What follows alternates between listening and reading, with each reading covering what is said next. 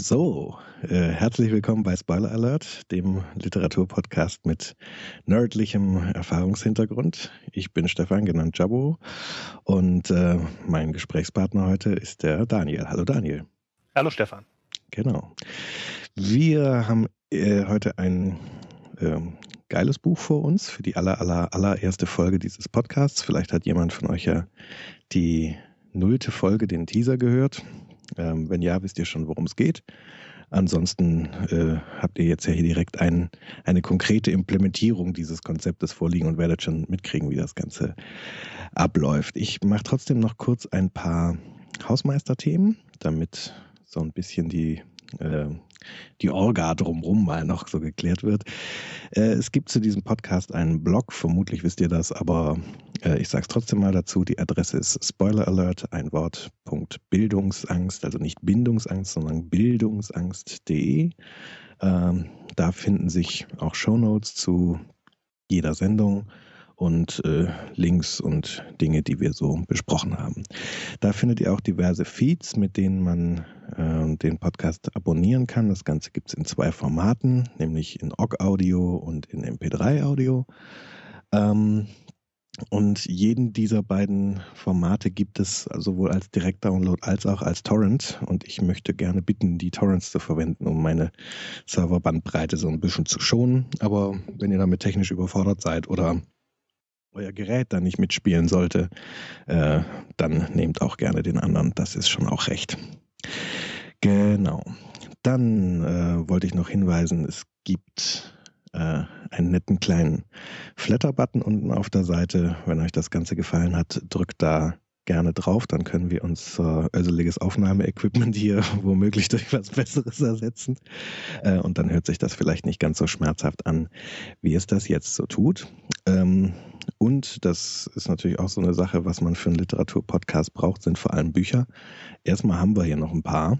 Ähm, ich glaube, so schnell geht uns äh, der Lesestoff nicht aus, Daniel. Ähm, aber trotz allem, irgendwann werden wir uns neue Bücher kaufen müssen. Und auch da ist das eine gute Sache für. Gut, soweit aber äh, der ganze, die ganze Hausmeisterei. Ähm, jetzt fangen wir lieber mal mit dem Inhalt an. Daniel, heute haben wir welches Buch am Start? Ähm, wir haben uns entschieden anzufangen mit äh, American Gods von äh, Neil Gaiman. Ähm, äh, das ist ein Buch, was äh, ich diverse Male gelesen habe und äh, Stefan, glaube ich, einmal. Mhm. Ähm, Neil Gaiman ist einer von meinen Lieblingsautoren, deshalb freue ich mich sehr, dass ich äh, eine Gelegenheit habe, äh, darüber ein bisschen zu reden.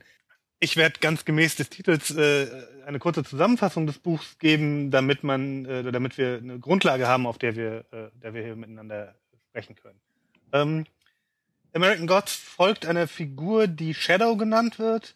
Ähm, äh, zu Beginn ist er gerade im Gefängnis äh, für einen nicht einen Raubüberfall, aber das ist eigentlich relativ unwichtig, ist nicht näher spezifiziert und wartet auf seine Entlassung, die bald bevorsteht. Ähm, stellt dann fest, dass das Leben, in das er zurückkehren wollte, ähm, nicht mehr vorhanden ist. Seine, äh, seine Frau ist tot, ähm, sein Kumpel auch, ähm, sein Job ist weg und ähm, wird dann von einem, äh, einem etwas äh, mysteriös anmutenden Herrn namens Shadow, äh, Quatsch, Shadow, namens ähm, Mr. Wednesday, beziehungsweise der wird auch Mr. Wednesday genannt, das ist unter Umständen noch wichtig, ähm, für einen Job angesprochen, nimmt den dann nach einigem Hin und Her an und gerät in eine etwas merkwürdige Welt, in der Mr. Wednesday sich mit Leuten trifft, um sie für eine Art ähm, Kampf, Auseinandersetzung zu gewinnen. Und dann zeigt sich so langsam, dass äh, Wednesday eine, eine Inkarnation des nordischen Gottes Odin ist ähm, und die ganzen Menschen oder die ganzen Gestalten, die sie so treffen, Inkarnationen anderer Götter ähm, und es sieht so aus, als ob sich eine, eine, eine Konfrontation abzeichnen würden zwischen diesen alten Göttern ähm, und quasi den neuen Göttern, äh, denen die Menschen huldigen. Also der Technik, dem, äh, den Medien, ähm, dem Verkehr, etc. etc. Ähm, ja, so da drin bewegt sich irgendwie dieses Buch, wie äh, Shadow und Wednesday gemeinsam die meiste Zeit durch die Gegend fahren, Leute rekrutieren und es bewegt sich auf diese Konfrontation zu. Das so als erste kurze Einführung. Genau. Ähm, ich glaube, nochmal dazu zu erwähnen ist, dass dieser Mr. Wednesday, der ja Odin ist und den man sich ja als so den, den großen erhabenen Götterkönig vorstellt, äh, das ist ein ziemlich schlitzohriger Typ. Also es ist eigentlich, wenn man jetzt nicht wüsste, man hat es mit einem Gott zu tun, so hat man eigentlich eher das Gefühl, es ist ein Gauner. So. Ja. Beziehungsweise er ist auch einfach. also äh, der, der zieht ja im Rahmen der Geschichte einen, einen mega geilen Bankraub äh, durch, bei dem er Shadow als, ja, so als zweiten Mann und, und, und als Marionette gewissermaßen verwendet. Der weiß gar nicht so recht, was er da tut. Ähm, ja, und das ist halt so ein klassischer Gauner-Trick, also so la Frankie und seine Spießgesellen, Oceans 11, so, ne? Also so eine so ein, Two, das, die, so ein Two-Man-Scam. Genau, was die Amerikaner einen Conman nennen. Oder ein Conman, genau. Genau, also das ist äh, auf jeden Fall ist das schon eine sehr schräge Figur. Also der, allein der hat es mir schon sehr angetan an diesem ja. Buch. Der hat auch so wunderschöne Sprachmuster. Also der hat so einen ganz merkwürdigen Sprachstil. Ich kann das gar nicht, äh, also er drückt sich so ein bisschen altmodisch aus, äh, so ein bisschen wie aus der Zeit gefallen und allein daran habe ich echt immer großen Spaß. Mhm. Naja, und er hat natürlich auch einen Monsterauftritt, ne? das muss man auch mal sagen. Also ja. äh, Shadow ist ja gerade aus dem Knast und äh, ist im Flugzeug. Ich weiß gar nicht, ist seine Frau da schon tot? Ja, ne? Ja, ja, die, das passiert noch, im, während er im Gefängnis ist. Ah ja, genau, richtig. Ja, genau. Er kriegt im Knast ja die, die Nachricht, dass seine Frau tot ist. Ja, auf jeden Fall äh, ist er dann, ich glaube, auf dem Weg zur Beerdigung oder von der Beerdigung zurück, das weiß ich nicht mehr so genau, im Flugzeug und neben ihm sitzt halt dieser Typ. So, äh, dieser Wednesday. Und spricht ihn direkt mit seinem Namen an und also eben mit, mit Shadow. Man erfährt auch das ganze Buch über nicht, wie Shadow wirklich heißt, sofern er denn einen wirklichen Namen hat. Ähm, hat er, es gibt eine, eine, ähm, eine Kurzgeschichte, die nach American Gods spielt, da äh, taucht der Name dann tatsächlich mal auf. Ah, okay. Weißt du, wie die heißt? Die Kurzgeschichte? Mhm. Ja, äh, das ist Monarch of the Glen. Das ist äh, erschienen in Fragile Things, heißt, die, heißt das Buch. Okay. Eine Kurzgeschichten- und Gedichtesammlung. Fragile Things, also brüchige, ja. brüchige Dinge. Ja. Okay, ja, werden wir dann auch verlinken, dass man da also auch was findet, wenn man da also weiterlesen möchte. Okay, also er hat offensichtlich also tatsächlich einen Namen, Shadow, also das ist eigentlich auch ziemlich deutlich, dass Shadow ein, ein, äh, ja, ein Spitzname ist, gewissermaßen, aber mit dem spricht er ihn direkt an und weiß halt offensichtlich super viele Dinge über ihn und, äh, und Shadow hält ihn halt einfach am Anfang für einen Scherzbold. So, und fragt sich, okay, weiß zwar jetzt nicht so genau, wo, woher der diese ganzen Informationen hat und ist da so sehr reserviert, aber ist dann ja doch recht schnell davon überzeugt, okay, irgendwas läuft hier auf jeden Fall ganz ordentlich schräg. Ja, ne, und er, er steigt dann ja sogar äh, auf einer Zwischenlandung aus dem Flugzeug aus, mietet sich ein Auto äh, um, um irgendwie von diesem Typen wegzukommen, nur um dann irgendwo in einer Bar auf der Toilette ihn neben sich stehen zu finden. und dann ist ihm irgendwie klar, okay, aus der Nummer komme ich offensichtlich nicht raus. Ja. Genau, und dann kommt auch noch dieser, dieser Ire ins Spiel. ja. Matt also, Sweeney. Genau, der, der, der Ire, von dem ich rede, ist, ist Matt Sweeney. Das ist ein, also ein, ein Leprechaun, so ein typisch irischer Kobold, kann man das sagen? Ja, wahrscheinlich, ja. ja. Also auf jeden Fall so eine, so eine Sagenfigur, die so in irischen Sagen gerne mal auftaucht, äh, wird in der Regel so als so ein Zwerg, meist mit typisch irischen roten Haaren und eben spitzen Ohren, so hobbitmäßig äh, dargestellt. Äh, meistens irgendwie so eine Art Robin Hood-mäßige Strumpfhose und ein grünes Wams da drüber und dann so einen seltsamen grünen Hut auf. Und äh, häufig, also zumindest in den Darstellungen, wie ich es kenne, sitzen die auf irgendwelchen Blumen oder sonst irgendwas und haben irgendwie so einen kleinen Topf mit Gold dabei. Gerne mal äh, in Verbindung mit dieser Sage, dass äh, unterm Regenbogen äh, so ein Topf mit Gold steht. Ne? Und so in, in, mit diesem Kram wird das gerne mal verknüpft, zumindest soweit ich das wahrgenommen habe. Und dieser, dieser Matt Sweeney scheint so der der Chef der Inkarnation der Leprechauns in, in Amerika zu sein. Daniel, ich glaube, wir müssen dieses, diese Idee mit dem, mit diesen Inkarnationen der Götter dort in Amerika, das müssen wir, glaube ich, einmal, einmal erläutern, was, wie das gedacht ist. Ähm, ja, das ist, das sagst du so leicht. ähm, Tja, ja. Äh, also da sind zwei Dinge für wichtig. Das eine ist, glaube ich, äh, so eine grundsätzliche Sache, die, die äh, in American Gods eine große Rolle spielt und vorher auch schon in der Sandman-Serie auftaucht, ist die Idee, dass Götter tatsächlich existieren, solange Menschen an sie glauben. Ähm, Gleiches gilt auch für Sagengestalten. Die existieren auch, solange Menschen äh, an sie glauben. Deshalb gibt es auch so Leute wie Matt Sweeney oder eben äh, Wednesday äh, oder so. Ähm, aus Gründen, die mir ehrlich gesagt aber nicht ganz klar sind, ähm, ich weiß auch nicht, ob ihr das irgendwo erklärt, äh, gibt es aber quasi äh, verschiedene Inkarnationen dieser Götter, äh, die sich quasi mit, so mit Völkerwanderung und Immigration nehmen die Leute quasi ihre Götter mit. Und es äh, scheint aber dann eine neue Gottheit ähm, auf dem neuen Kontinent. Also ne, es gibt dann immer so Zwischengeschichten, die äh, mit Coming to America benannt sind, in der man halt, in dem man halt irgendwie Geschichten liest, wie eine Gruppe Wikinger irgendwie eben, weiß ich nicht, wann das gewesen sein muss. Weißt du's?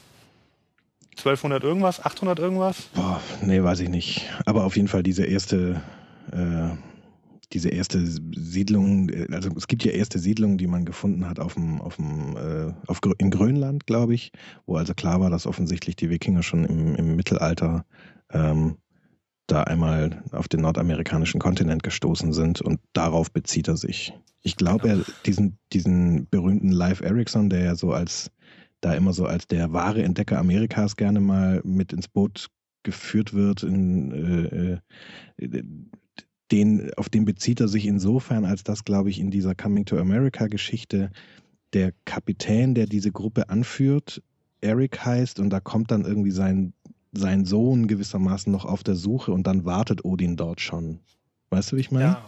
Mhm. Also das ist, äh, das ist dort mit eingebaut.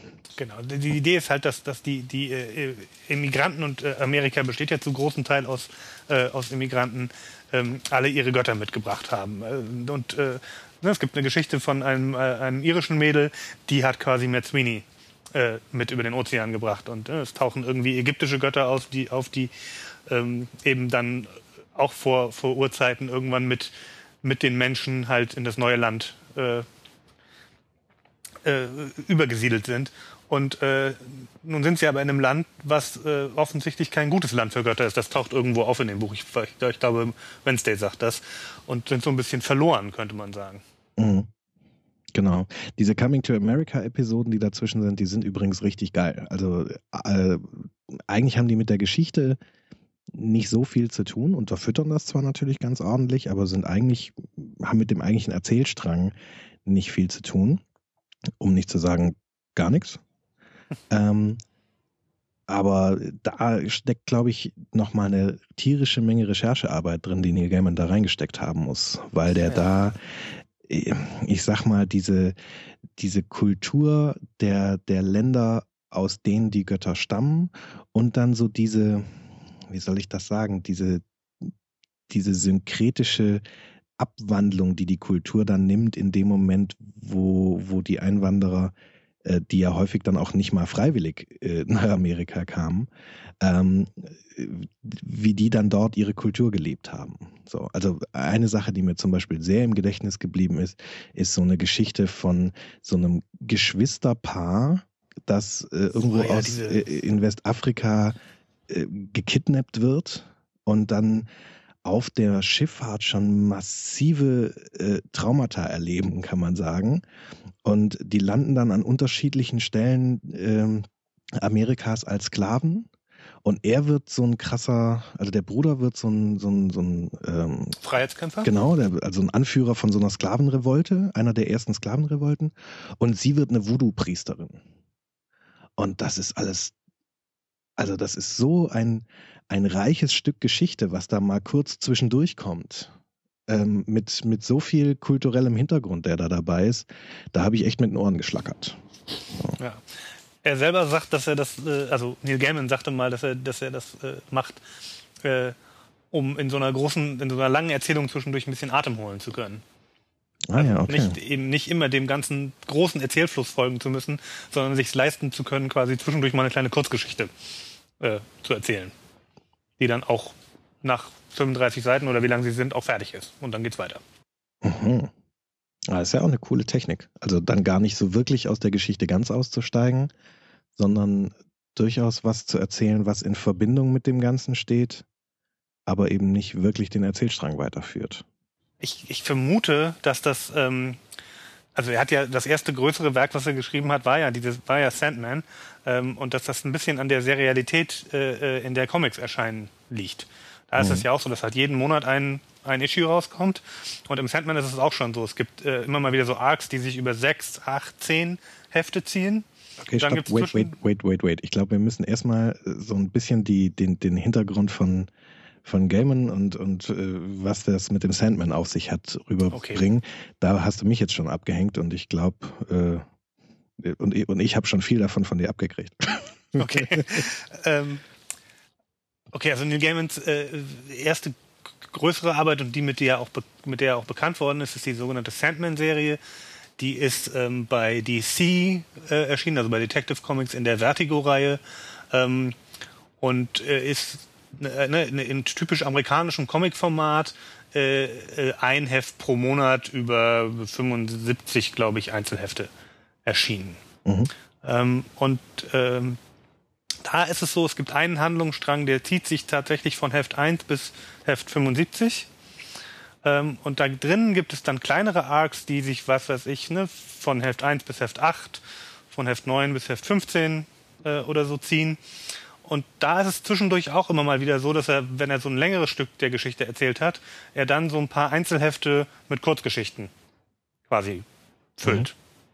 Mhm. Und einfach nur dann so eine in sich geschlossene Geschichte erzählt und dann kommt halt der nächste Teil. Man kennt vielleicht eine Figur, die vorher schon mal aufgetaucht ist oder so. Und äh, da fühlte ich mich dran erinnert äh, mhm. in diesen Kurzgeschichten in American Gods. Ja.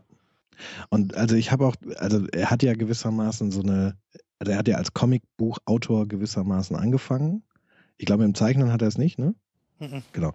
Aber also gewissermaßen die, die Geschichten, die in, in den Comics ersandt werden und die Dialoge, die da laufen, äh, das war also so sein Ding und damit ist er auch, ich glaube, das wollte er auch von Anfang an machen.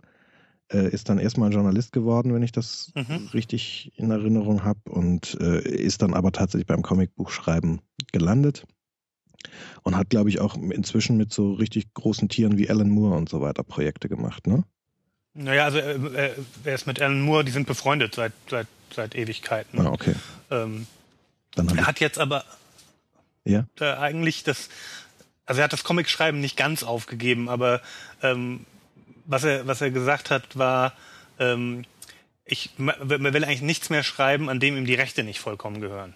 Und bei den, mhm. bei den mhm. großen amerikanischen Comicverlagen ist es ja immer so, dass die Rechte dann eben bei DC oder bei Marvel oder bei wem auch immer liegen ja. und du einfach die Rechte an der Geschichte nicht ganz hast. Mhm. Ähm, und hin und wieder kriegt man ihn mal äh, dazu, doch nochmal irgendwie was zu schreiben. Er hat irgendwie vor zwei Jahren äh, zwei Issues von, von Batman gemacht. Ähm, aber wir, wir schweifen total vom Buch ab, fällt mir. Das stimmt. Auf. Also trotzdem war es mir insofern wichtig, das einmal zu klären, so dass er eben diesen Hintergrund hat, dass er eigentlich so aus der Comic-Szene kommt und dann irgendwann angefangen hat, Romane zu schreiben. Ähm, ich weiß nicht, ob das nur was mit dieser rechte Geschichte zu tun hatte oder ob er auch einfach Bock hatte, quasi äh, Geschichten zu erzählen, wo er, ja, wie soll ich das sagen, die Bilder mit der Sprache mitzeichnet, sozusagen. Mhm. Also wo er komplett in der Hand hat, wie die Geschichte verläuft und wie die beim Leser ankommt. Ähm, und der Sandman, auf den du dich bezogen hast, ist ja so quasi sein, sein erstes richtig erfolgreiches Comicwerk, kann man das mhm. so sagen? Ja. Und äh, der und American Gods ist jetzt nicht sein erster Roman, aber äh, also ich habe auch irgendwo mal so eine Aussage von ihm gelesen, dass er gesagt hat, das ist das erste, mit dem er ähnlich zufrieden ist wie mit Sandman. Mhm. So, also die erste, der erste Roman, mit dem er so zufrieden ist. Das heißt, dass da Parallelen zu erkennen sind, ist eigentlich nicht überraschend weil er es da das, ja, das erste stimmt. Mal quasi hingekriegt hat, so vom, vom Handwerklichen her, das, was er eigentlich rüberbringen wollte, tatsächlich zu Papier zu bringen. Ja, das kann gut sein. So, jetzt hast du die Abschweifung beendet und nu? Genau. äh, ich wollte noch mal auf Shadows Namen äh, oder beziehungsweise nicht auf Shadows Namen, sondern äh, darauf, dass Shadow Shadow genannt wird, mhm. äh, zurückkommen. Ich äh, also grundsätzlich, das ist ganz oft so, haben, haben die Namen beziehungsweise wie die Leute genannt werden irgendwie eine Bedeutung äh, in Neil Gaimans Büchern. Das ist selten Zufall. Ähm, und bei Shadow ist es so, dass er, dass er als Figur schon, ähm, also in der Geschichte auch jemand ist, der, der eher sich im Hintergrund hält. Und ich finde, der bleibt ein Stück weit aber auch dem Leser ähm, verschlossen. Mhm. Oder überschattet, wenn man, äh, wenn man so möchte. Also ich fand das, ähm, fand das beim, da erinnere ich mich noch dran, beim ersten Lesen ganz schwierig, irgendwie mir, mir eine, ähm, ein Gefühl zu dieser Figur zu finden. Mhm. Weil ich den so. Ich überlege. Also, ne, der macht das alles relativ stoisch mit, was da so um ihn rum passiert. Er sagt zwar irgendwann zwischendurch so, das ist irgendwie, ist das schräg oder so, aber eigentlich ne, fährt er da irgendwie mit Wednesday durch die Lande und, und guckt sich irgendwie, weiß ich nicht, macht irgendwie Wetten mit alten slawischen Göttern äh, aus, die ihn seinen Kopf kosten können und was weiß ich nicht alles. Ähm, aber ich, ich habe das Gefühl, also ich hatte das Gefühl, dass man, dass man äh, de, der Figur äh, viel weniger nahe kommt als zum Beispiel Wednesday, von dem man irgendwie ein viel, ich ein viel klareres Bild hatte. Mhm. Das stimmt. Also Shadow ist natürlich auch, wie soll ich das sagen, von dem, wie er so äußerlich beschrieben wird, auch eher so ein, ja, ich habe gerade so ein Bild von diesem, von diesem Klischee-Alien, weißt du, der so keine, keine wirklichen Gesichtszüge hat und Glatze und ne und so. Mhm. So ähnlich ist das ja auch. Also ich weiß gar nicht, ob er tatsächlich als glatzköpfig beschrieben wird. Ich glaube schon. Ich weiß das gar nicht mehr. Ich habe ihn mir dunkelhaarig vorgestellt, aber das äh, heißt ja, nicht. Vielleicht, vielleicht bilde ich mir das auch ein. Vielleicht ist das auch einfach meine Vorstellung. Aber auf jeden Fall ist er so ein, so ein, so ein, wie soll ich das sagen? So, so, so gänzlich unbemerkenswert ist er so. Ja, wo, ne? Obwohl also, er groß und breit ist. Genau, obwohl er so ein Mordsschrank von Typ ist. Aber irgendwie ist er doch jemand, den man eher mal übersieht. So. Und äh, meines Wissens schafft er es auch, wenn er will, ähm, auch tatsächlich einfach nicht gesehen zu werden. Also er, ja. er, er, zieht ja ziemlich am Ende des Buches noch so eine Nummer durch, wo er einer Frau ähm, einen Blumenstrauß in die Hand drückt. Und weder sie noch die Frau, die sie begleitet, kriegt das irgendwie mit, sondern die stellen auf einmal so fest, äh, ich habe Blumen in, die Hand, in der Hand, wo kommen die denn jetzt her? Mhm. So. Also irgendwie ist er, ist er so jemand, der ja nicht wirklich unsichtbar werden kann, aber so, so trübe. Weißt du? Der irgendwie nicht, ja. nicht mehr, nicht einfach nicht mehr wahrgenommen wird, den einfach nicht auf dem Zettel hast. Ja. Ich habe gerade noch mal kurz geguckt, ob ich eine, eine Beschreibung von ihm finde und tatsächlich, und ich glaube, dass ich glaube, es ist die einzige. Der zweite Satz äh, äh, äh, ist es tatsächlich. He was big enough and look, don't fuck with me enough. The biggest problem was killing time. Also ne, er ist im Knast und alles, was man hört, ist sozusagen, er ist irgendwie groß und stark, dass keiner irgendwie sich mit ihm anlegt. Mhm. Ähm, und ihn in Ruhe lässt. Und ich glaube aber, das ist tatsächlich alles, was man darüber erfährt, wie der eigentlich aussieht. Mhm. Ja, es kann gut sein. Also man weiß nur, es ist einfach so ein Mordschrank, aber sonst ist der irgendwie featureless gewissermaßen. Genau. Ja. ja. Genau. Ja, jetzt haben wir über Shadow ja schon eine ganze Menge gesprochen. Und ähm, so einen groben Abriss der, der Handlung hast du auch gegeben. Ähm, ich glaube, ich würde noch mal kurz auf dieses Element von ähm, Götter brauchen, dass man an sie glaubt, äh, mhm. eingehen.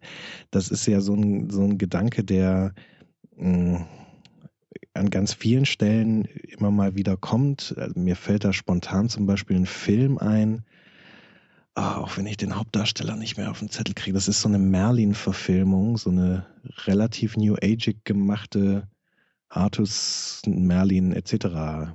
Geschichte mit einem Schauspieler, der sehr bekannt ist. Oh, der heißt auch, der heißt auch Neil mit Vornamen, aber naja, ich werde es raussuchen und in die Shownotes packen. Ähm, auf jeden Fall ist da so die Grundidee, ähm, wird in, in diesem Film ist es so, dass quasi Merlin überhaupt erst erschaffen wird von den alten Göttern, um ihre Existenz zu sichern. Weil im, in, diesem, in diesem frühmittelalterlichen Britannien, also kurz nachdem die Römer abgezogen sind, so, äh, keine Ahnung, fünftes bis achtes Jahrhundert so diese, diese Schiene, ähm, eben das Christentum so massiv auf dem Vormarsch ist, so dass dieser alte, die alte Religion, der alte Glaube quasi verschwindet und damit auch die Götter verschwinden. Und es sind eigentlich jetzt nur noch so die, die mächtigsten übrig. Mhm. Und ähm, im Wesentlichen werden da so, glaube ich, zwei genannt, wenn ich das weiß. Das eine ist eben so die, die Herrin vom See, ne, die ja so in den Artus-Geschichten immer eine ganz wesentliche Rolle spielt. Und das andere ist Map, das ist so eine sozusagen so die böse Zwillingsschwester davon, so die, die den eher so den düsteren Teil dieser ganzen Religion ähm, repräsentiert. Und die beiden tun sich gewissermaßen zusammen und beschließen, einen, einen Magier zu erschaffen, der, der den Glauben an die alten der so mächtig ist, dass er den alten. Glauben wieder aufrechterhält und so. Und äh, äh, jetzt muss ich aufpassen, dass ich nicht in diesen Merlin-Film abschweife. Wobei Abschweifungen gehören hier, glaube ich, echt schwer zum Gehören Programm. glaube ich. ähm, aber ähm, also dieser, dieser Gedanke, dass Götter es brauchen, dass Menschen an sie glauben und, und daraus auch ihre Macht ziehen, den findet man an, an, an ganz vielen Stellen. Also auch in Rollenspielsystemen und so taucht das auch ganz häufig auf. Ne, dass so quasi, ja. dass so der Deal ist, Magie gegen Prayer. So, ne? Mhm.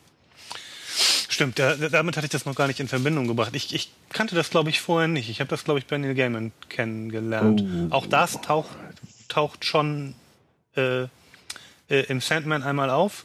Da gibt es noch eine schöne, äh, eine schöne Variante quasi. Daniel, warte mal ähm, kurz. Äh, hörst du dich selber gut? Weil du kommst bei mir als so ein ganz abgefahrenes Effektgeheische rüber. Sag mal nochmal was.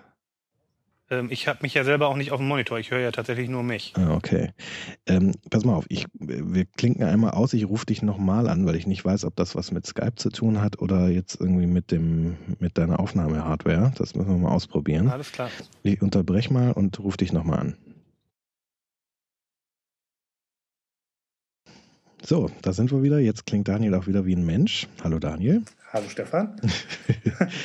ähm, Gut, wir waren ja gerade bei diesen, äh, bei den, bei den Göttern und dass sie ähm, quasi es brauchen, dass man an sie glaubt. Mhm. Und äh, genau diese, diese Idee ist da gewissermaßen mit drin. Ähm, und ich glaube, die er erklärt auch diese Geschichte mit den verschiedenen Inkarnationen, weil ich glaube, es ist nicht nur so eine Art, als so eine Art Nahrung zu sehen. Also es ist jetzt nicht so, dass sich die Götter gewissermaßen vom, vom Glauben ernähren und mhm. dadurch irgendwie am Leben bleiben, sondern dass das so ein, so ein Gedanke von, dadurch, dass wir an sie glauben, entstehen die überhaupt erst und, und, und erhalten Form und Substanz und so weiter. Und was wir über sie glauben und wie wir uns die vorstellen, formt tatsächlich, wie sie aussehen und wie sie sind und was sie so mhm. können und was nicht. Und damit heißt das dann natürlich, dass wenn gewissermaßen sich so ein, so ein Kulturkreis ausdifferenziert durch Migration, mhm. dass dann auch logischerweise sich diese Götterbilder ausdifferenzieren und ne, und die alten, die alten Schweden und die alten Norweger, alter Schwede, äh, und die alten Norweger etc., die glauben gewissermaßen an eine andere Version von Odin als die ausgewanderten schwedischstämmigen Amerikaner. So. Ja, stimmt, weil sonst hätte man ja kein, also wenn sobald sich quasi die Legenden anfangen zu widersprechen oder so, weil die in einer anderen Gruppe eben anders transportiert werden, würde ja auch sonst kein kohärentes Bild mehr möglich sein. Genau. Genau, und dadurch glaube ich, also das ist so die Idee hinter diesen, diesen verschiedenen Inkarnationen, mit denen er da arbeitet. Ja, das kann gut sein. Also äh, ich weiß noch gar nicht, ist das nur eine Szene, die in dieser, in dieser äh, Jubiläumsedition drin ist, oder ist das auch in der Urfassung schon, dass er ganz am Ende auch noch quasi auf den norwegischen Odin trifft? Das ist im Original auch drin. Ah, ja, okay. Dass er ähm, am Ende auf, äh, auf Odin trifft. Genau. Ähm, was ich äh, daran übrigens noch eine, eine charmante äh, äh, Seitenidee finde, ist, ähm, es ist ja durchaus möglich, sich als Gott eine andere Beschäftigung zu suchen, wenn die Leute nicht mehr so richtig an einen glauben, äh, solange sie irgendwie damit zu tun hat, äh, dass man verehrt, erinnert, äh, was auch immer wird. Ja. Äh, in, in American Gods ja finde ich sehr, sehr plastisch irgendwie mit Billquiz dargestellt, die einfach ja. als Prostituierte arbeitet. Genau. Also vielleicht erzählst du noch kurz mal was, was es mit ihr auf sich hat. ähm, äh, mit der Originalfigur? Ja, also mit, mit ihr halt, mit, der, mit ihr als Figur. Äh, oh Gott, das ist, das ist äh, eine, ich glaube, eine babylonische Göttin. Mhm. Aber frag mich mal. also ich glaube, Königin Sheba soll das sein. Das ja, eine, genau, stimmt. Genau, das, das ist so eine babylonische Fruchtbarkeits- und Muttergottheit.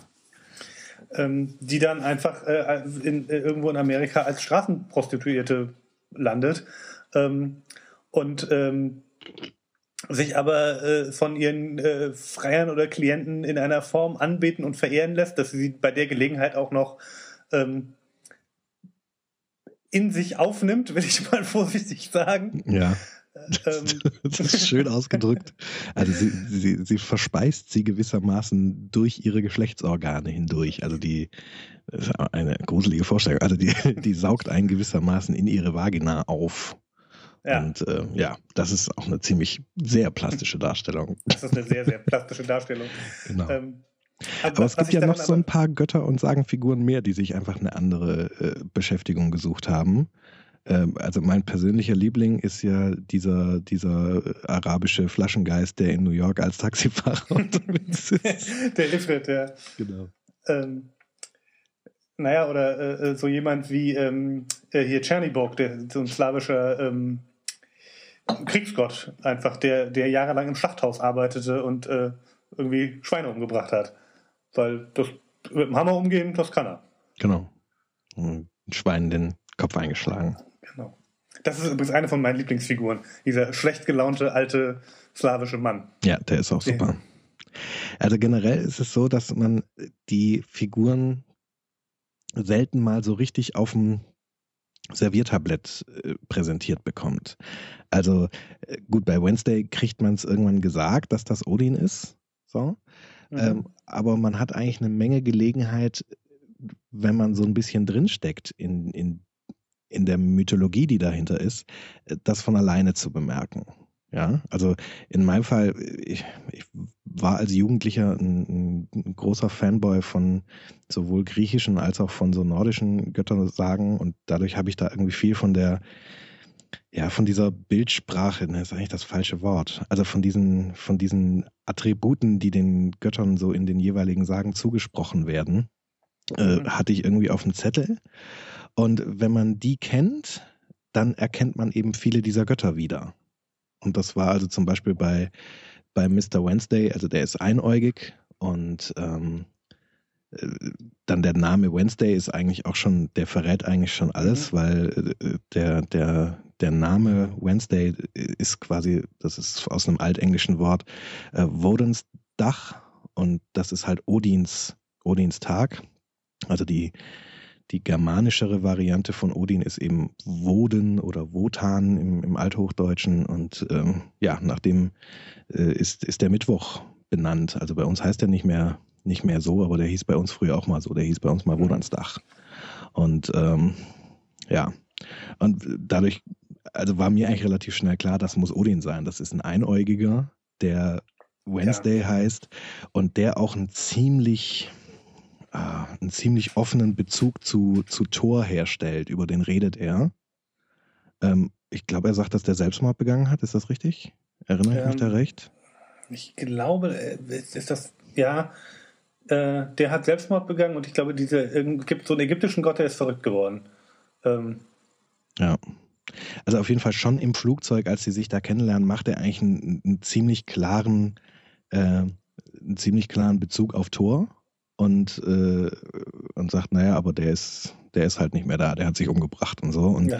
äh, also an der Stelle war, war mir klar, gut, natürlich weiß man auch dadurch, dass das Buch American Gods heißt, dass es hier irgendwas mit Göttern womöglich zu tun haben könnte. Und da war bei mir so, okay, Moment mal, das klingt irgendwie nach, nach Odin.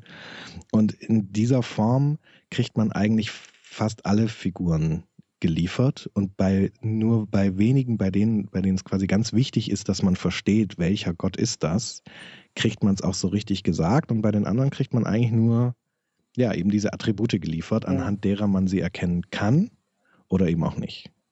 Es gibt bis heute auch welche, die habe ich noch nicht äh, habe ich noch nicht identifizieren können. Ja, bestimmt gibt es also, da eine ganze Menge.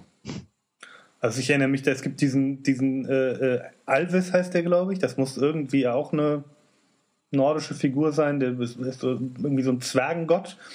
Und der ist aber irgendwie, der ist halt 1,80 groß und ein Zwerg. So. Und Ach ja, Elvis, ja, richtig. Mhm. Nur tierisch breit. Äh, mhm. Äh, den kannte ich zum Beispiel nicht. Ja, doch, das ist, äh, das ist quasi der, der Zwergenkönig in der, ähm, in der nordischen Mythologie. Ah, okay. So der taucht da auch an verschiedenen Stellen immer auf. Der wird gerne mal, ähm, nicht um Rat besucht, aber eher, also ich, ich meine, dass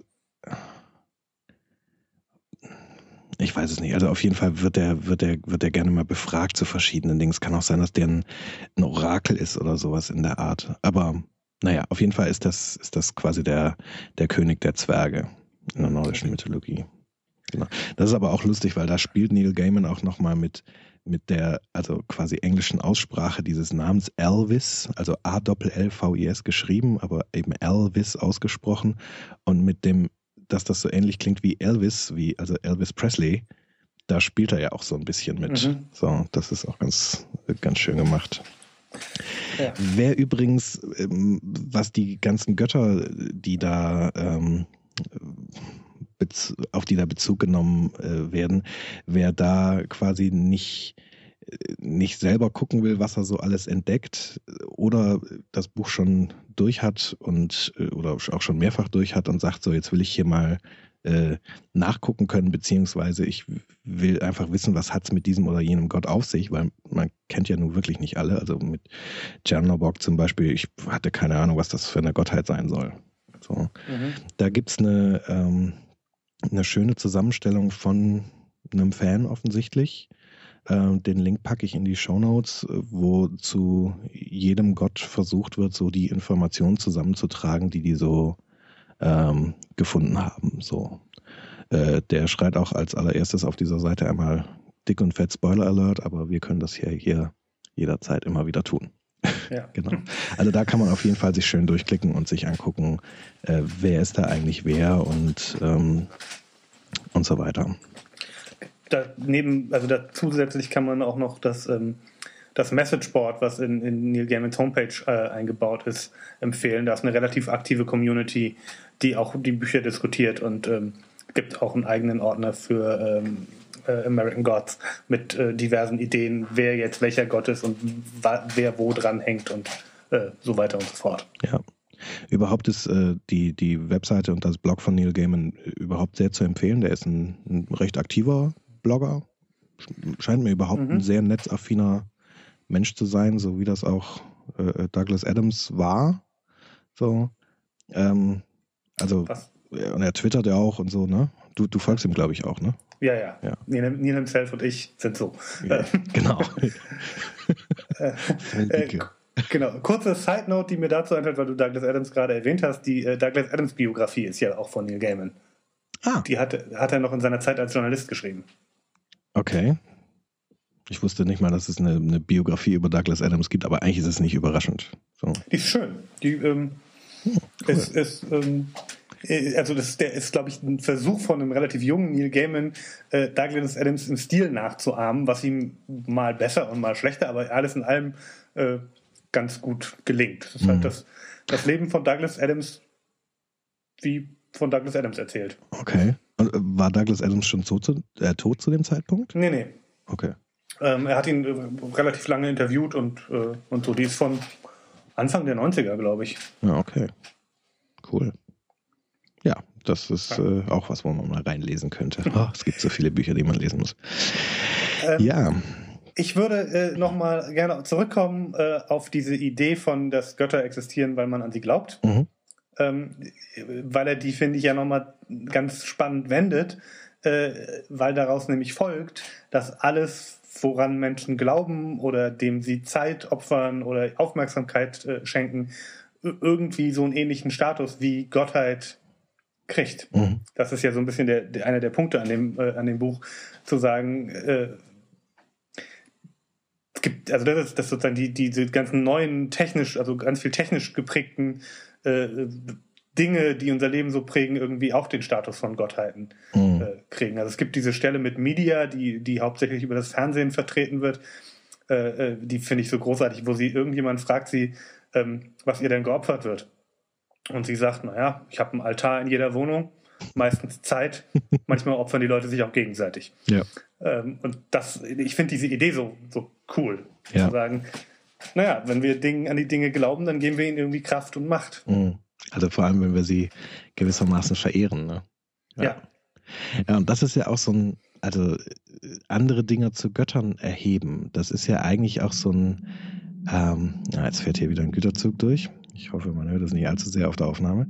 Ähm, das ist ja auch so ein, so ein Thema, was gerade so in, im, im, im jüdisch-christlichen Kulturkreis gerne mal thematisiert wird. Ne? Das ist ja schon ein Mords, Mordsding in der Bibel, ne? das Kalb und, und, und diesen ganzen Kram.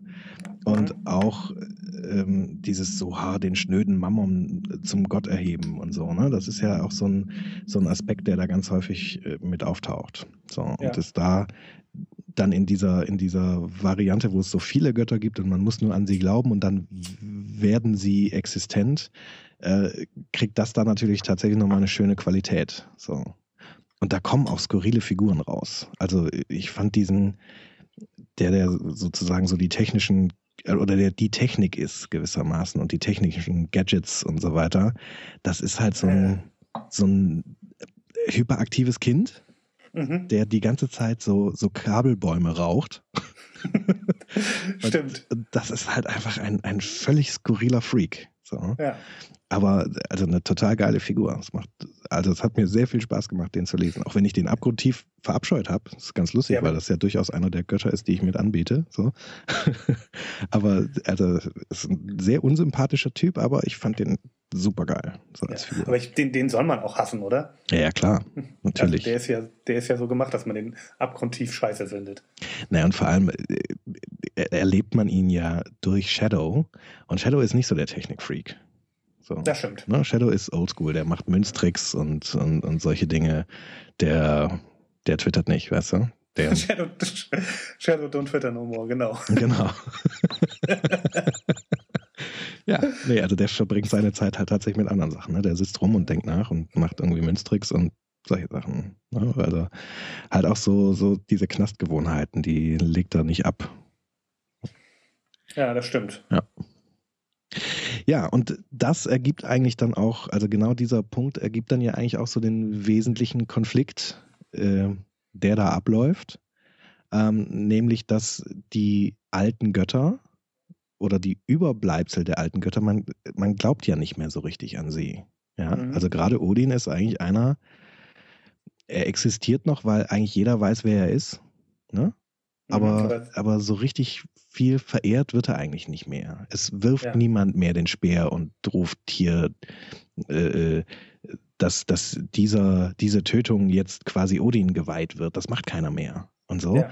Ähm, also das heißt, die, die alten Götter verlieren massiv an Macht und dafür gewinnen diese neuen Götter, diese American Gods gewissermaßen. Ich würde mal vermuten, dass die gemeint sind, also diese, die mhm. Medien und die Technik und das Geld und wie sie alle heißen.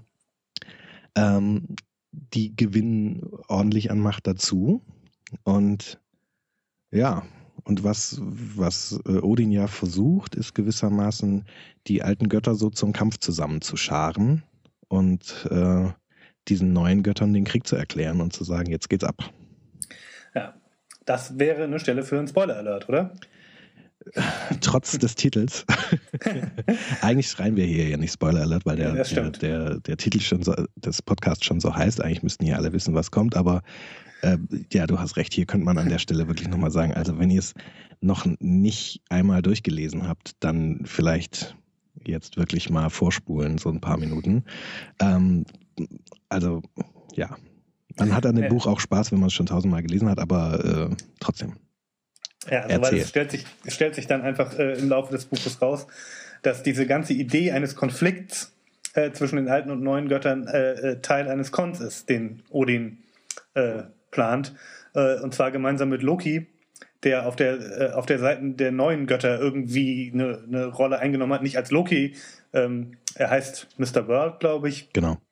Ähm, und äh, die Idee ist tatsächlich, diese Schlacht der Götter zu nutzen, sie Odin zu weihen mit dem Speer, den Jabbo eben schon erwähnt hat, äh, während Loki quasi äh, sich an dem, an dem Chaos labt, was er erschaffen hat, um äh, sich, damit sich die beiden so für die nächsten 800, 900 Jahre mal irgendwie sichern, weil äh, wenn man irgendwie ein Gott ist, der, der äh, dem ein Tod geweiht ist, was kann einem besseres passieren als irgendwie 50, 100 tote Götter, äh, die in deinem Namen gestorben sind. Ja, ähm, das zählt mal doppelt.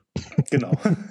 Äh, und das äh, äh, taucht halt irgendwann in dem Buch auf, dass das äh, eigentlich einfach ein, äh, ein Two-Man-Con ist. Es ist sehr unfair, weil man, ähm, weil es, gibt, den, der erste Hinweis ist tatsächlich auf der allerersten Seite des Buchs. Mhm. Äh, auf der allerersten Seite des Buchs heißt, äh, steht, dass der, der Zellengenosse von Shadow Loki Liesmith heißt.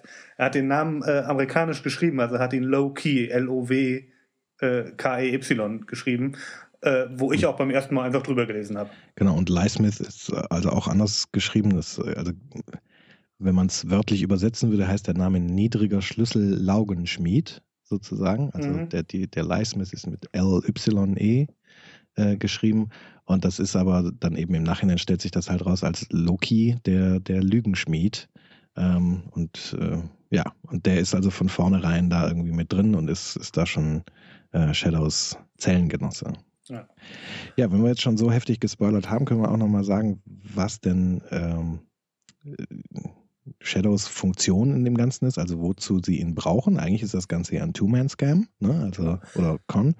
Ähm, man, man braucht also eigentlich zwei Leute, nämlich auf beiden Seiten. Einmal äh, Loki in äh, verkleidet gewissermaßen als Mr. World, der die neuen Götter anführt, und Odin, ähm, der die alten Götter anführt. So, wobei mhm. Odin sich umbringen lässt und damit erst die alten Götter so richtig äh, in Fahrt bringt. Ähm, aber was ist denn dann Shadows Funktion? Wozu brauchen sie ihn denn? Shadows Funktion ist äh, die des Ablenkungsmanövers.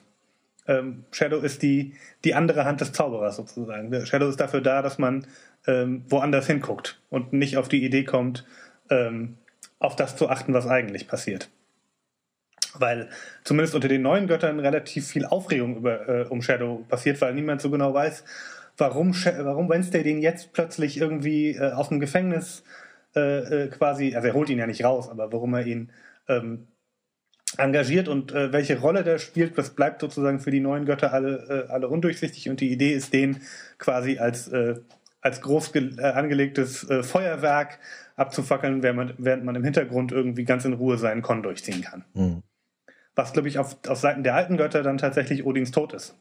Das große Ablenkungsmanöver. Genau. Ähm, damit halt keiner mal innehält und sich fragt so, okay, wer hat eigentlich was davon, wenn wir wirklich mit diesem, äh, äh, mit dieser Kriegsnummer hier, hier durchgehen? Mhm. Genau, also dass vor allem niemand äh, die, die Vermutung haben könnte, Odin legt uns hier rein. Ne, weil ja. der ist tot. So. Das trotz allem, weil diese ganze Schlacht dann Odin äh, geweiht ist. Das ist übrigens ein, Effekt, der oder ein Aspekt, der in, in, der, in den alten nordischen Sagen immer so ein Thema ist. Also dass quasi vor allem der Speer Odin geweiht wird. Ne? Das ist so ein, mhm. äh, so ein großes Thema. Und ähm, naja, und Odin kann sich das leisten, weil er, weil er weiß, wenn diese Schlacht stattfindet, äh, da kommt mal so viel äh, Odin-Verehrung bei rum im Nachhinein. Ähm, da werde ich locker wieder existent gewissermaßen. Ja. Und zwar tausendmal mächtiger als vorher. Das Spannende ist, dass Entschuldigung. Äh, das Spannende ist, dass Shadow äh, gewissermaßen auch geopfert wird in dieser ganzen Geschichte. Der wird nämlich aufgefordert, ähm, quasi als, als, wie sagt man das denn im Deutschen? Ähm, als Trauerleistung gewissermaßen mhm. ähm, etwas zu machen, was, was Odin auch gemacht hat, nämlich sich an dem Weltenbaum Yggdrasil äh, aufzuhängen und verwundet zu werden von dem eigenen Speer. So, das ist was, was in der, in der nordischen Sage auftaucht. Äh, das, da macht Odin das, der ähm, muss sich gewissermaßen opfern. Ähm, das taucht immer wieder auf, dass er etwas opfern muss, um Macht zu bekommen. Also er opfert mhm. zum Beispiel das eine Auge und äh, kriegt dafür seherische Kräfte. Also damit kann er dann gewissermaßen, ich, ich, glaube, in die Zukunft blicken oder die ganze Welt übersehen. Das weiß ich nicht so genau. Und ähm, äh, ich weiß nicht, wofür opfert er sich denn, als er sich da an den Baum aufhängt. Keine Ahnung, ich, ich kenne mich ich glaube, die Runen oder so. Also da, da erfindet er die Schrift oder die bekommt er dafür oder so. Weiß ich nicht mehr genau. Aber auf jeden Fall, äh, im Prinzip wird er an diesem Weltenbaum gemartert, kann man sagen. Mhm. Übrigens in erstaunlich äh, christlicher Manier. Ne? Also der hängt da mit, aufge, mit ausgebreiteten Armen an diesem Baum und, äh, und zwar lange. Ne? Also fast wie eine Kreuzigung und dann kommt auch noch jemand mit einem Speer und durchbohrt ihm die Seite und so weiter. Das ist ja also sind ja so äh, Elemente, ähm, die man aus dem Christentum auch kennt. Ja, stimmt. Und mit diesem, mit diesem Selbstopfer ähm, kommt dann aber enorme Macht. Ja?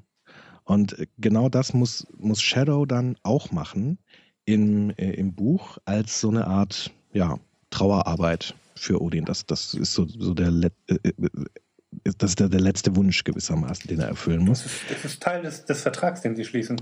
Ach ja, genau. Äh, also das, das sagt der Ganze, ne? Falls ich sterben sollte, äh, muss Shadow das, ich glaube im Englischen ist es Vigil äh, genau. halten. Hold my vigil, ja, richtig. Die Totenwache sozusagen. Genau. Genau. Ja, und dann, also als, als Odin dann stirbt, äh, denkt Shadow erstmal so, okay, es ist jetzt alles vorbei. Und ähm, hängt sich dann also auch an diesen, diesen Weltenbaum. Das ist übrigens auch nochmal eine super geile Nummer, wie er den findet und so. Das ist alles, äh, finde ich, sehr gut eingefädelt. Ähm, man muss nochmal sagen, dieser Weltenbaum Yggdrasil heißt der, der ist in der, in der nordischen Sage, ist das gewissermaßen äh, die Säule, die alles, alles zusammenhält. Also das ist ja so ein, mhm. so ein, so ein Schichtenmodell mit äh, Midgard, also die Welt in der Mitte, wo die Menschen leben. Und dann äh, Utgard ist die Unterwelt, wo die, die Riesen und Zwerge und Dämonen und so weiter unterwegs sind. Ja, Dämonen gibt's nicht, aber Riesen, Zwerge, mhm. Trolle, so diese Schiene. Und dann gibt's noch Asgard, das ist äh, die Welt da drüber, äh, wo die Götter wohnen.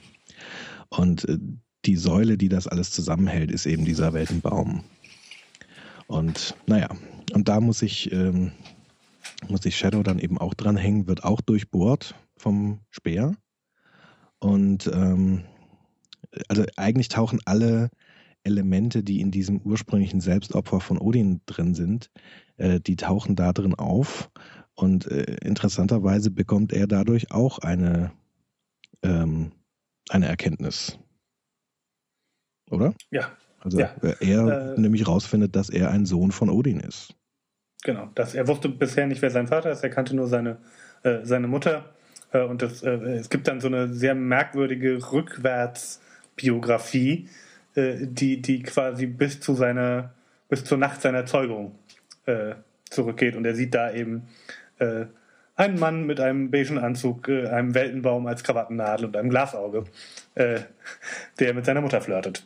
Genau. Und seine Mutter ist übrigens auch genau so ein Typ Frau, die Mr. Wednesday eh die ganze Zeit abschleppt. Also der ist, der ist ständig dabei, irgendwelche, ich glaube, rothaarigen Mädchen, ne? Rothaarige oder blonde, hellhäutige Genau, Mädels. also so, so Norwegerinnen-Typen halt. Ne? Da, da schleppt er irgendwie eine nach der nächsten ab. Das ist wohl auch irgendwie Teil des, ähm, des am Leben bleibens. So. Äh, da habe ich auch noch nie so genau verstanden, worauf er sich da bezieht, weil das klingelt, da klingelt zumindest bei mir nichts in diesen alten Odin sagen. Also mir, ich wüsste da jetzt nicht, was da, also irgendein so ein Zusammenhang zwischen Odins und den Odin und den Mädels findet man da eigentlich gar nicht großartig. Aber naja, wie auch immer. Auf jeden Fall ist äh, Shadows Mutter auch genau dieser mhm. Typ Frau. Und naja, und er ist also auf jeden Fall ein Sohn von, äh, von ihm. Und das ist dann auch nochmal spannend, weil da wird jetzt der ja gewissermaßen nicht mehr der Gott selbst, sondern ein Sohn Gottes gewissermaßen an diesem an diesem Baum gekreuzigt. Und das also, das christliche Motiv nochmal noch mal stärker macht. Genau, genau. Und das macht sehr stark. Und das ist auch insofern nochmal interessant, jetzt spoilern wir nochmal richtig, als dass ähm, im Prinzip, also man kriegt nicht gesagt, ob Shadow irgendeinem ähm, einem der nordischen Götter oder irgendeinem Gott entspricht. Aber es gibt eine ganze Menge Hinweise darauf, dass man sagen könnte, es könnte sich um, um Balder handeln, äh, häufig gerne auch mal als Baldur äh, bezeichnet. Mhm. Ähm, der Hinweis, der mich da vor allem drauf gebracht hat, ist die Tatsache, äh, dass Loki irgendwann mal androht, äh, sich einen Pfeil aus einem Mistelzweig zu machen und äh, den irgendwie äh, Shadow ins Auge zu rammen. Und das ist eigentlich ein ziemlich klarer Hinweis, dass es sich um Baldur handelt oder um Balder, ähm, der nämlich ein Gott ist, der ähm, unverwundbar war der hatte eine sehr, wie soll man sagen, eine, eine sehr überbehütsame Mutter, die hatte Angst davor, dass, dass ihrem Kind was passieren könnte und ist dann äh, durch die Gegend gezogen und hat allen Pflanzen und allen Tieren und allen Wesen auf der, auf der Welt äh, das Versprechen abgenommen, dass sie Balder nicht verletzen. Und dadurch war er ähm, unverwundbar gegenüber jeglicher Materialien und durch, durch jeden, nicht mal Thors Hammer konnte ihm was anhagen. Nur der Mistelzweig, den haben sie vergessen. Äh, da hatte Loki wohl, wenn ich das richtig erinnere, äh, richtig erinnere, seine Finger noch im Spiel und hat gesagt, ja komm, also ein Mistelzweig ist nur wirklich nicht gefährlich. Und ähm, der ist also quasi so die einzige verwundbare, das einzige Material, das ihn verwunden kann. Mhm. So. Und das passt mit dieser ganzen christlichen Geschichte zusammen, weil Balder ist tatsächlich auch ein Sonnengott. Mhm. Ähm, also einer, der ja, wo, wo die, die Dunkelheit besiegt wird und der dann so als das Licht der Welt äh, das Leben wiederbringt und, äh, und solche Sachen. Und äh, das ist ja also eine ganze Menge von, von diesen von diesen Sonnengöttern, die dann gerne mal die Söhne des höchsten Gottes waren. Das ist, funktioniert in ganz vielen Mythologien so, also auch bei den Ägyptern ist das äh, so der Fall.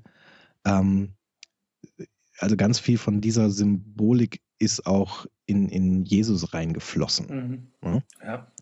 Und äh, ja, ist auch ganz lustig, die, wenn man sich bildliche Darstellungen von Balder anguckt, da findet man ganz viele, wo man das Gefühl hat, so, äh, das ist doch wohl Jesus, wieso hatten der dann noch ein Schild bei sich und so.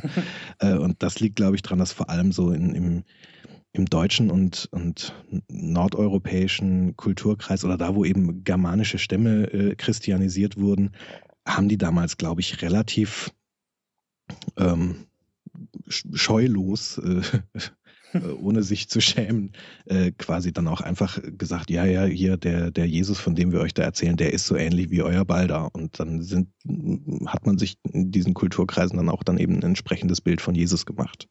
Also ja. das ist, äh, also wenn ich da irgendwie ein, ein Bild finde, was ich copyright-mäßig einigermaßen unproblematisch verlinken kann, dann packe ich da mal eins in die Shownotes, äh, was ich so vor Augen habe. Da sieht man also so einen, ja, so einen typischen Jesus-Jüngling stehen mit so einem, mit so einer Aura, so einem Heiligenschein umgeben und naja, gut, der hat dann halt noch so ein Schild, so, aber ja.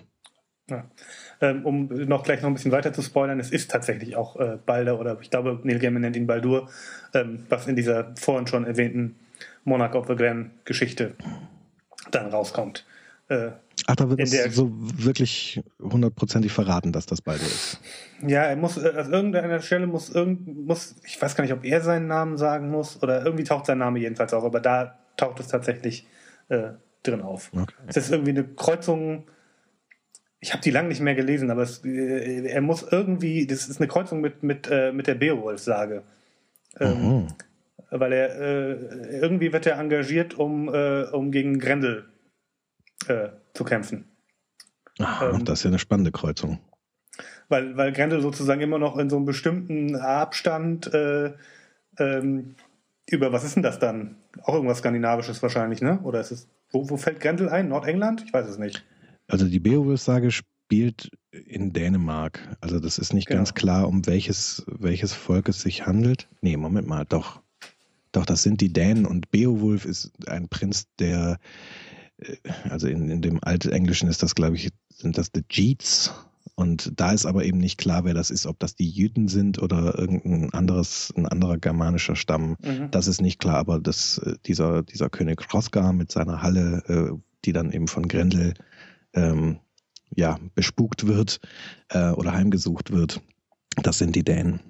Ja, also jedenfalls ist es so, dass ähm, äh, Grendel zwar quasi noch äh, das noch macht, aber ähm, eigentlich ist der mittlerweile ist eher sowas wie ein Gladiatorenkampf. Mhm. Äh, also dass die Leute sich quasi dran dran äh, dran laben und dran erfreuen, dass Grendel da irgendwie äh, aufs Maul kriegt.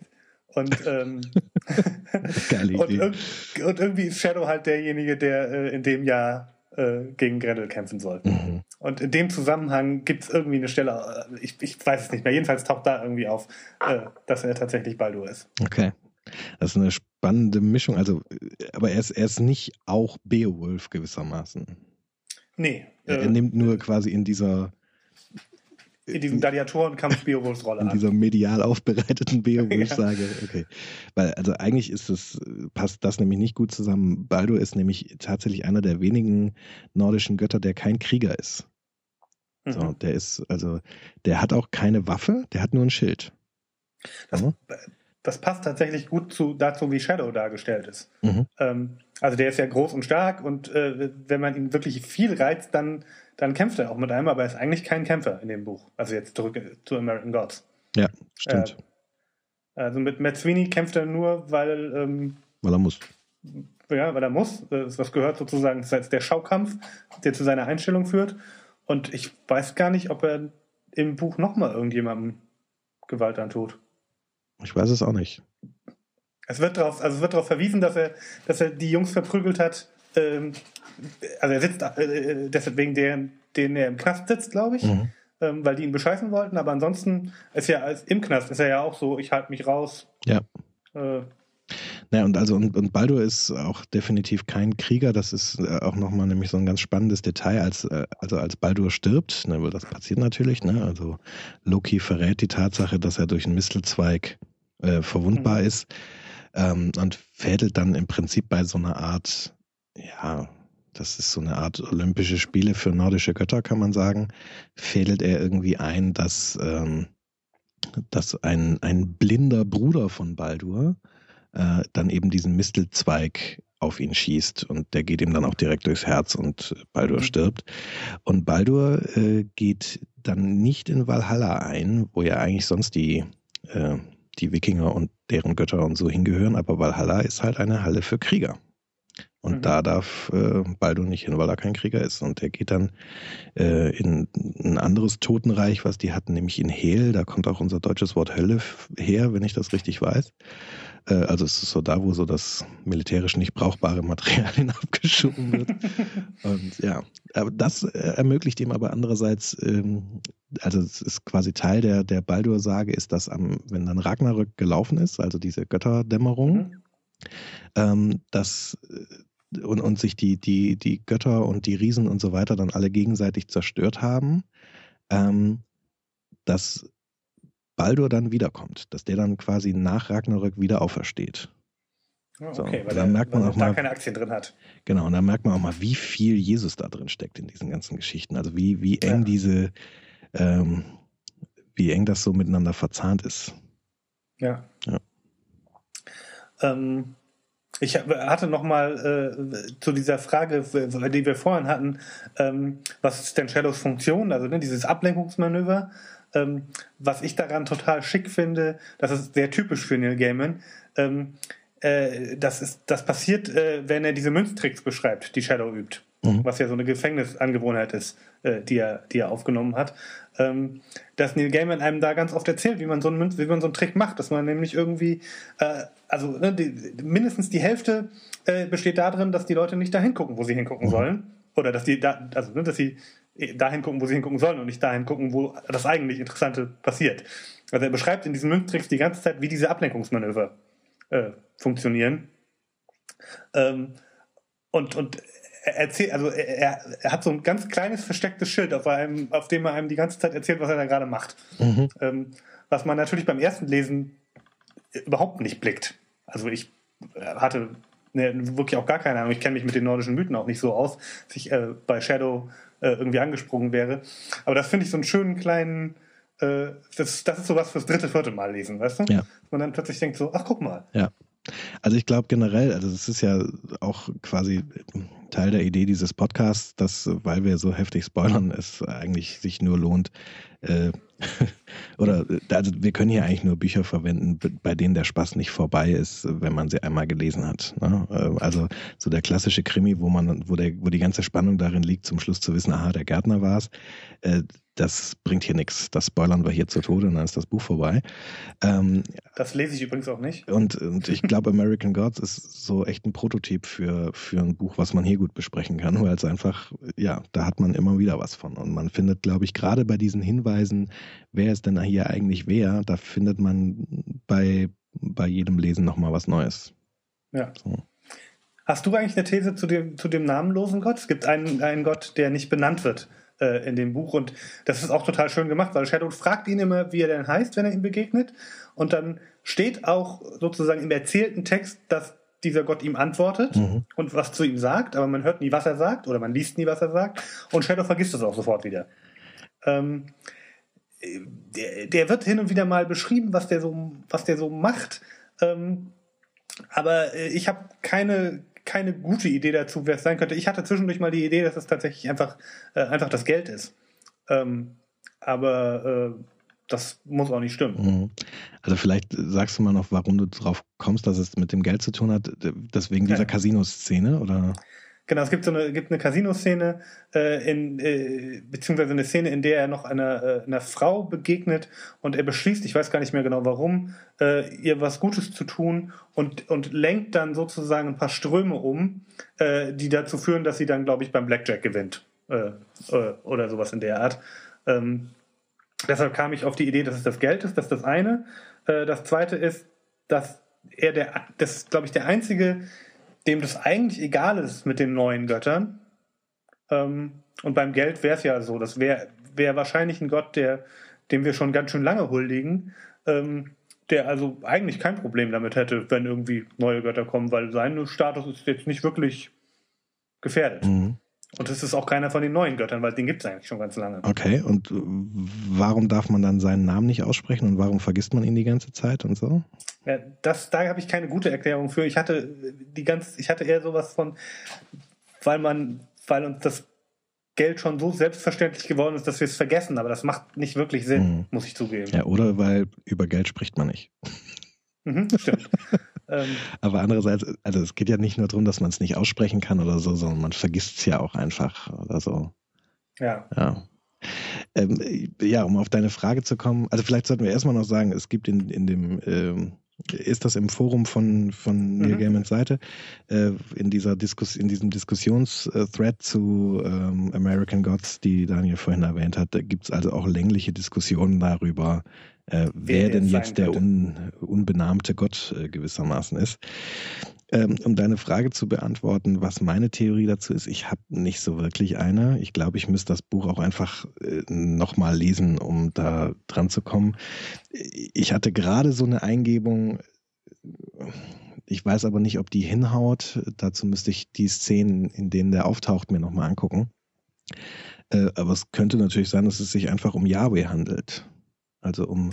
den Gott des Alten Testamentes ähm, dessen Name ja zumindest im Judentum nicht ausgesprochen werden darf und äh, wo auch in Vergessenheit geraten ist, wie es denn wie er denn ausgesprochen wird. Ne? Also im Althebräischen mhm. wird ja nur mit Konsonanten geschrieben und die äh, die die äh, Vokale dazwischen äh, werden ja nicht mitnotiert.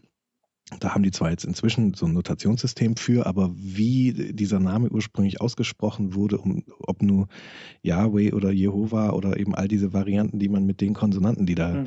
drin sind, das weiß ja keiner mehr so recht. Und eine spannende These. Also, das ist das, was mir gerade so eingefallen ist. Das könnte natürlich sein, dass, dass alle also, das sofort wieder vergessen müssen. ähm, äh, es ist also die, die, die, die großen Buchreligionen sind ja eh ein bisschen unterrepräsentiert. Ähm, sind ja hauptsächlich so die, die klassischen, alten, äh, eher so sagengestaltigen Götter, die da äh, drin sind. Also es gibt in der, in der, ähm, in der Anniversary Edition, ähm, die jetzt zum zehnjährigen Jubiläum letztes Jahr rausgekommen ist, hinten dran eine Szene, er hat sie nicht, nicht ins Buch gepackt, sondern hat sie hinten dran gestellt und man darf quasi selber entscheiden, ob sie dazu gehört, in der Jesus auftaucht. Ansonsten äh, taucht aber sozusagen von den drei großen Buchreligionen, glaube ich, keiner namentlich auf. Von daher ist das mit Yahweh nochmal eine, eine spannende Idee. Mhm. Ja, das ist ja auch spannend, weil also technisch gesehen ist ja quasi der Gott der drei äh, großen Buchreligionen ein und derselbe. Mhm. Auch wenn ihn alle unterschiedlich nennen oder eben nicht nennen. So. ähm, beziehungsweise er wird ja eigentlich im Christentum auch nicht mit Namen angesprochen, sondern einfach mhm. mit Gott und mit äh, im, im, Islam ist das ja auch nicht anders. So, ja. ich weiß gar nicht, ob da äh, im Koran der der Name nochmal thematisiert wird, aber in der Regel wird er ja auch schlicht und einfach mit Allah angesprochen und das heißt ja auch nichts anderes als Gott. Mhm. Das ist und, und so lösen das ja, wird das ja im, im im Judentum auch gelöst, dass der eben mit, mit äh, ich weiß nicht, wie man das ausspricht, Elohim oder Elochaim oder so, äh, und eben mit Adonai, was Herr heißt. Mhm. Aber ja, bin da auch überfragt. Aber das ist natürlich möglich, dass das äh, gerade der Gott ist und dass dem das auch deshalb so ein bisschen egal ist, weil der weiß, naja, ich bin zwar einer von den Alten, aber ich bin eigentlich noch ganz gut im Saft. Ja. So. Also vor allen Dingen, wenn ich, wenn ich sozusagen drei Religionen habe, aus denen ich mich speisen kann. Genau. Äh, dann ist die. Und ja auch, äh, äh, wo schon alleine aus dem Konflikt, der zwischen den beiden großen dieser drei Religionen gerade läuft, ja auch eine Menge Bezug auf mich und so weiter irgendwie hergestellt mhm. wird. So. Und äh, also ich würde das Neil Gaiman auch zutrauen, das A so zu lösen, weil es passt durchaus ins Bild, würde ich mal mhm. sagen.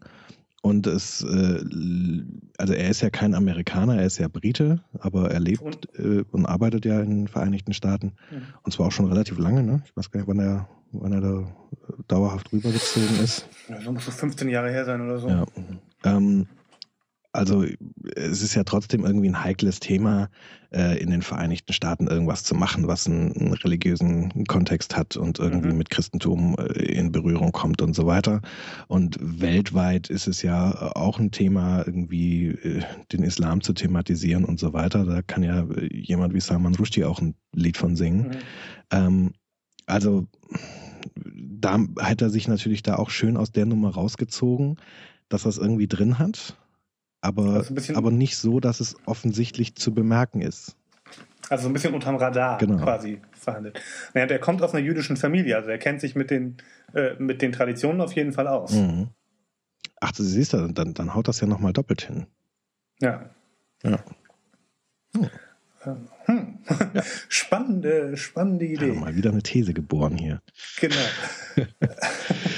ja, also auf jeden Fall glaube ich, äh, wir haben jetzt so eine der, der, der Fragen, glaube ich, ganz gut beantwortet. Wir sind auch schon ewig dabei. Ich glaube, die ist schon eine gute Stunde hier am, am Aufnehmen. Mhm.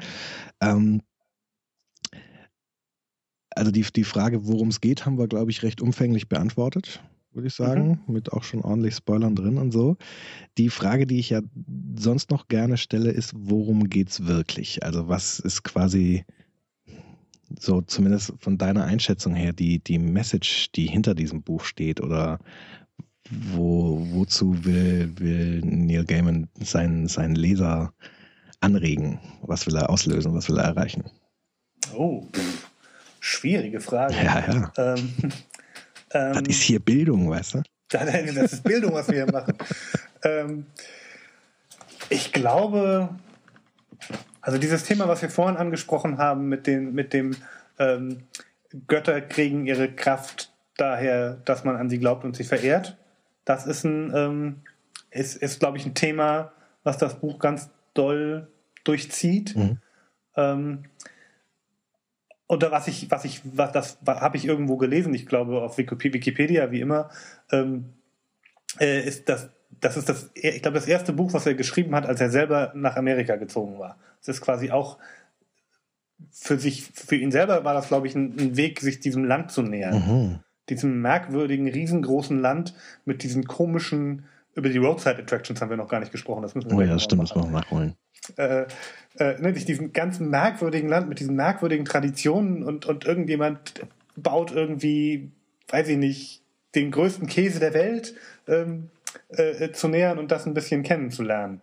Ähm, das wären jetzt so die zwei Sachen, die mir auf die Frage erstmal einfallen würden. Ja, das kann sein, dass es vor allem darum geht, so die, die amerikanische Seele so ein bisschen zu erforschen und sich mhm. anzugucken. Ja.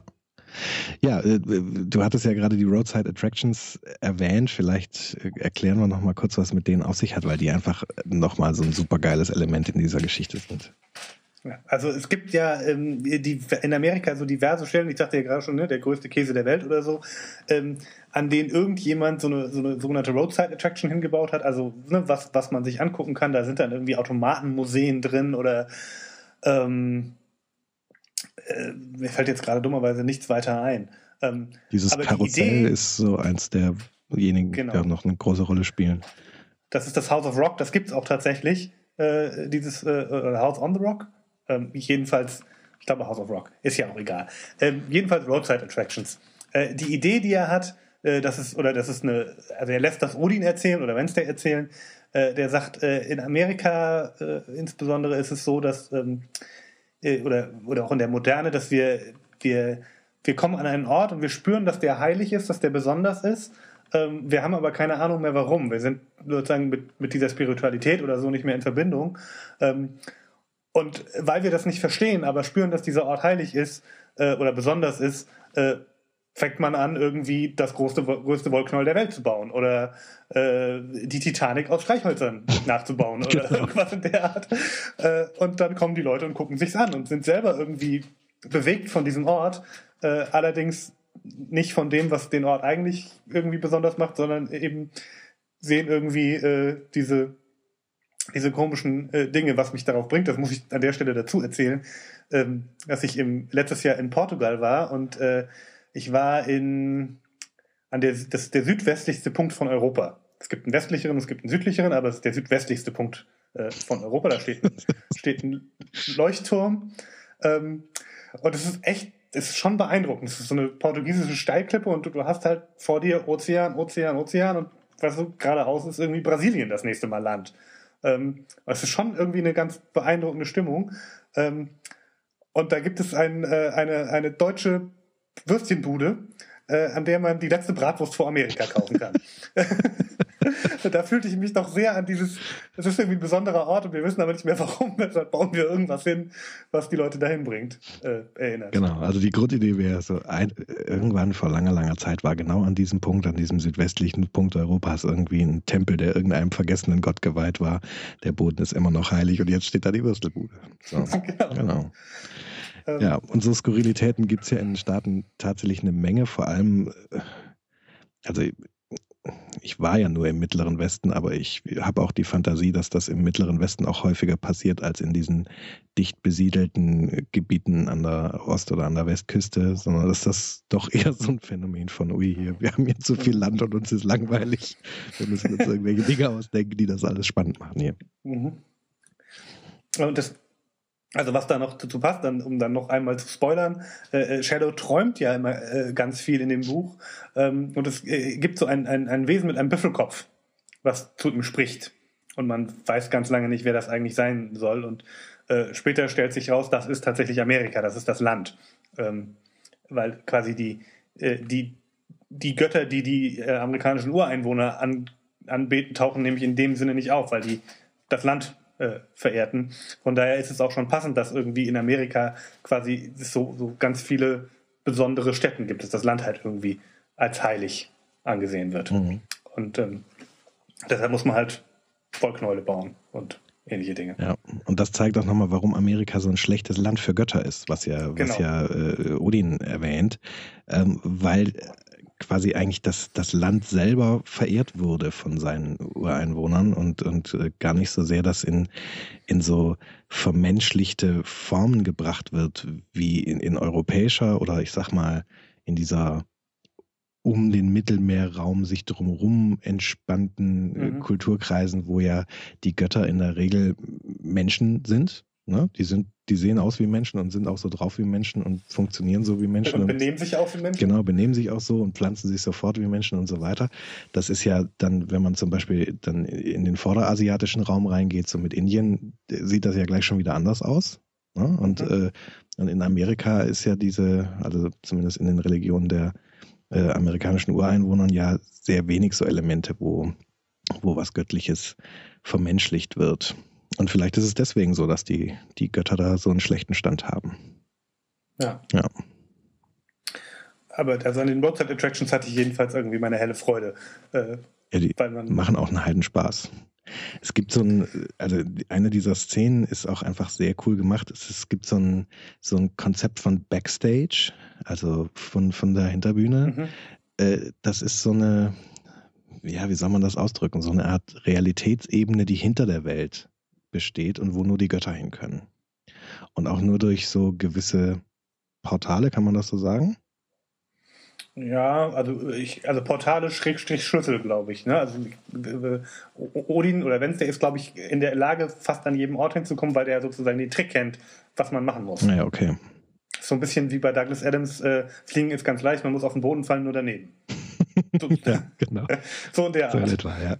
Ähm, auf jeden Fall ist diese, diese, dieses Riesenkarussell, ist das, ist, glaube ich, dann sogar das größte Karussell im Mittleren mhm. Westen oder sowas, was bei diesem House of Rock äh, äh, steht. Ähm, das ist also so ein Tor und äh, da werden dann äh, in Shadows Beisein gleich mehrere Götter äh, zu so einer Art Konferenz äh, ins Backstage transportiert. Und das ist halt auch einfach mal eine hervorragende Szene, wie sich da irgendwie äh, die, die indische Rachegöttin Kali und Tschernobog und, und noch so ein paar Götter auf diese Pferde und, und äh, sonstigen Figuren auf diesem Kar Kinderkarussell setzen und da drauf fahren und einen Heidenspaß drauf, dran haben. Und äh, in dieser sehr skurrilen Szene wird dann erstmal die Realitätsebene gewechselt. So. Ja. Also das ist schon auch das macht auch einfach Spaß zu lesen. Ja. Ähm, ja, dann gibt es so eine schöne Stelle, dass sie da äh, dann eben durch diese hinter der hinter der Bühne äh, äh quasi da entlang reiten und er unterhält sich mit Mr. Nancy. Das ist ähm, ein, äh, ich glaube, ein jamaikanischer. Äh, ja, oder, Afrika oder afrikanisch ursprünglich, weiß es aber genau. nicht. Ähm, und es gibt sowas, dass, dass er, dass das Shadow ihn anguckt und manchmal sieht er eben diesen älteren äh, äh, schwarzen Herrn, äh, der irgendwie immer ganz gut gelaunt ist und der Meinung ist, dass Shadow irgendwie ein bisschen blöd ist, hauptsächlich. Ähm, und ne, wenn er irgendwie ein bisschen anders guckt, ist es wie bei so einem Hologramm und hat plötzlich so eine Spinne äh, vor sich. Und er kann sich aber nicht entscheiden, ob jetzt der, der Mann echt ist oder die Spinne oder ob es überhaupt einen Unterschied macht. Ja. Äh, ob es jetzt der Mann oder die Spinne ist. Ja. Ich glaube, dann haben wir eigentlich eine ganze Menge erzählt mhm. zu äh, American Gods. Ich glaube, es ist rübergekommen, dass das auf jeden Fall ein sehr lesenswertes Buch ist. Definitiv. Auch mehrfach lesenswert. Das war jetzt eins, was wir beide gelesen haben und auch jetzt nicht ganz lange her ist, dass wir es gelesen haben. Ähm, in den folgenden Folgen werden wir mal damit experimentieren, wie das ist, wenn wir über Bücher sprechen, die ähm, nur einer von uns gelesen hat und der das quasi mitbringt. Und äh, dann sehen wir mal weiter. Ja, haben wir noch was vergessen, Daniel? Ähm, haben wir noch was vergessen? Ich glaube, glaube nicht. Okay.